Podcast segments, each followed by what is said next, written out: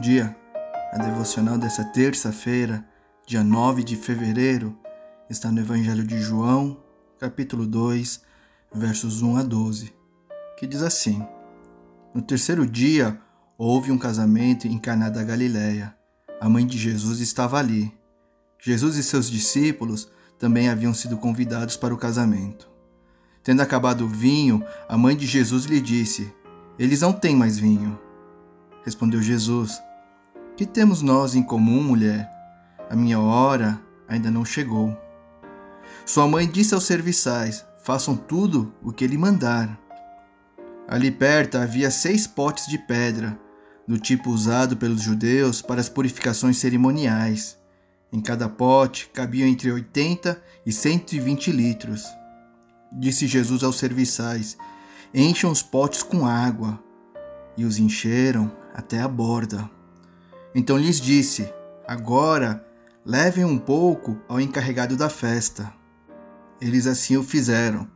E o encarregado da festa provou a água que fora transformada em vinho, sem saber de onde este viera, embora o soubessem os serviçais que haviam tirado a água.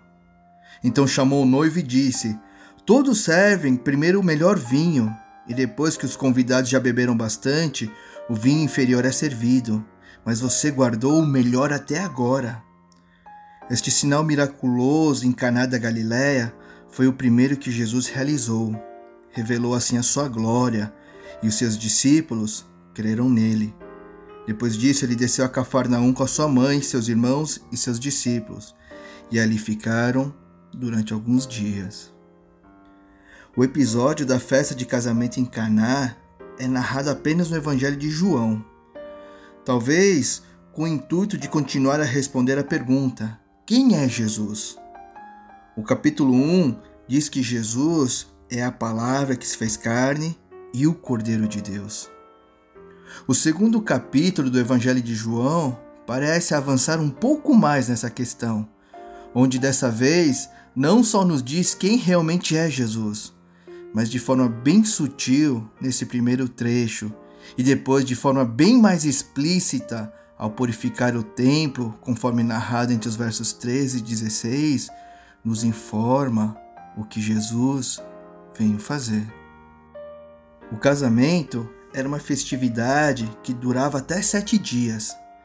Toda a comida e bebida deveriam então ser calculadas com base no número de convidados, comendo e bebendo à vontade enquanto a festa estivesse acontecendo. A falta de qualquer um desses elementos era motivo de vergonha e embaraço para as famílias, pois elas eram obrigadas a providenciar um banquete ao nível do padrão socialmente exigido.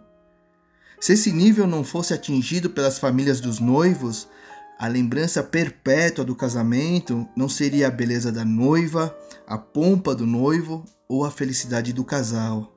E sim, e por muito tempo, a lembrança seria essa enorme gafe cometida diante dos convidados. Geralmente, as mulheres permaneciam perto do lugar onde a bebida e a comida eram preparadas. Por essa razão é que Maria, mãe de Jesus, é a primeira pessoa a perceber que o vinho está terminando e antes que um desastre social acontecesse, ela se dirige a Jesus. As suas palavras devem ser interpretadas como sendo palavras bem educadas, sugerindo que Jesus deveria tomar alguma providência para ajudar os noivos. Eles não têm mais vinho, disse a mãe de Jesus. Que temos nós em comum, mulher? Essa resposta de Jesus também deve ser interpretada como sendo uma resposta bem educada. A palavra mulher aqui não é pejorativa. Ela está mais ligada à expressão senhora ou ainda madame. Porém, dificilmente um filho a usaria para se dirigir à sua própria mãe. É na continuação da resposta de Jesus: A minha hora ainda não chegou que nos indica que Jesus aqui estabelece uma distância educada entre filho e mãe, para se colocar como Senhor, como Salvador. Pois a partir do momento em que ele começar a realizar milagres e assim começar a revelar a sua glória, Jesus começaria então a trilhar o caminho da cruz. Como aquela viúva bem persistente na parábola que Jesus contou aos seus discípulos lá em Lucas 18, a sua mãe, mesmo após ouvir a resposta do seu filho, e porque ela sabe quem o seu filho é, ela se dirige aos serviçais que estão ali do lado, lhes dizendo: façam tudo o que ele mandar. O verso 6 diz que ali perto haviam seis potes de pedra do tipo usado pelos judeus para as purificações cerimoniais. Em cada pote cabiam entre 80 e 120 litros. A ordem que Jesus lhes dá era para que esses grandes potes, usados para guardar água, que era usada para se lavar as mãos cerimonialmente, ou seja, para cumprir ritos, fossem enchidos até a borda. Depois de encherem os potes, Jesus lhes diz para levarem uma amostra para o encarregado da festa, que fica impressionado ao provar da água que foi transformada em vinho, e corre para o noivo para lhe dizer: Todos servem primeiro o melhor vinho, e depois que os convidados já beberam bastante, o vinho inferior é servido, mas você guardou o melhor até agora. O verso 11, quase no fim do trecho que lemos hoje, diz: Este sinal milagroso em Caná da Galileia foi o primeiro que Jesus realizou. Revelou assim a sua glória e os seus discípulos creram nele. O primeiro milagre de Jesus não foi apenas transformar água em vinho para salvar a honra dos noivos, livrando-os de eternas chacotas. Nem foi por pura obediência a Maria, sua mãe. Esse primeiro sinal miraculoso indica que Jesus não era apenas o salvador de uma festa de casamento em uma cidade a alguns quilômetros da Galiléia, mas que Jesus era o Salvador, que ele era sim o Cordeiro que veio tirar o pecado do mundo, conforme o que está escrito no verso 29 do capítulo 1. A purificação e a salvação não viriam por meio de rituais externos, como lavar as mãos cerimonialmente.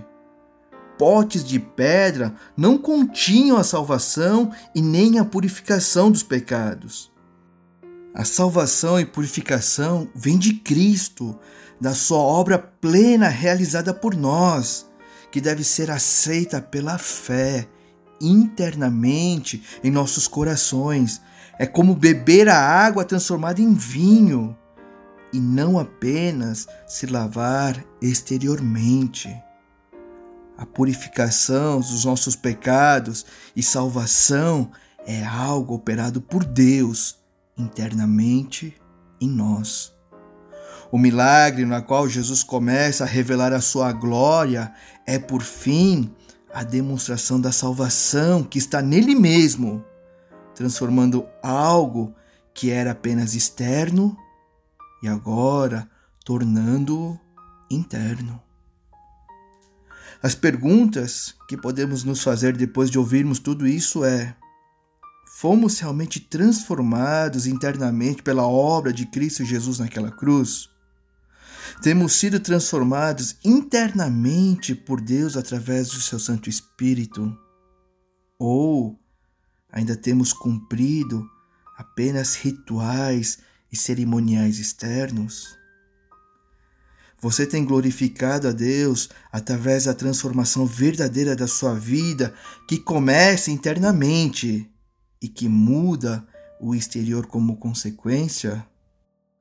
Ou você tem feito o caminho inverso, onde só o exterior é transformado às custas de muitas máscaras, sem tocar no interior, sem mortificar o eu e assim não trazendo glória nenhuma a Cristo? Que a meditação de hoje possa nos levar a refletir sobre a seriedade como temos lidado com a obra de Cristo Jesus. Se temos o glorificado com as mudanças verdadeiras no nosso caráter, ou se temos apenas fingido alguma mudança externa.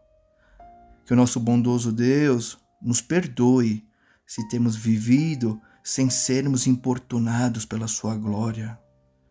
Que o Seu Santo Espírito nos ajude e nos inspire a caminharmos para uma vida cristã verdadeira, onde a glória de Cristo possa também ser demonstrada através do nosso viver. Que Deus os abençoe.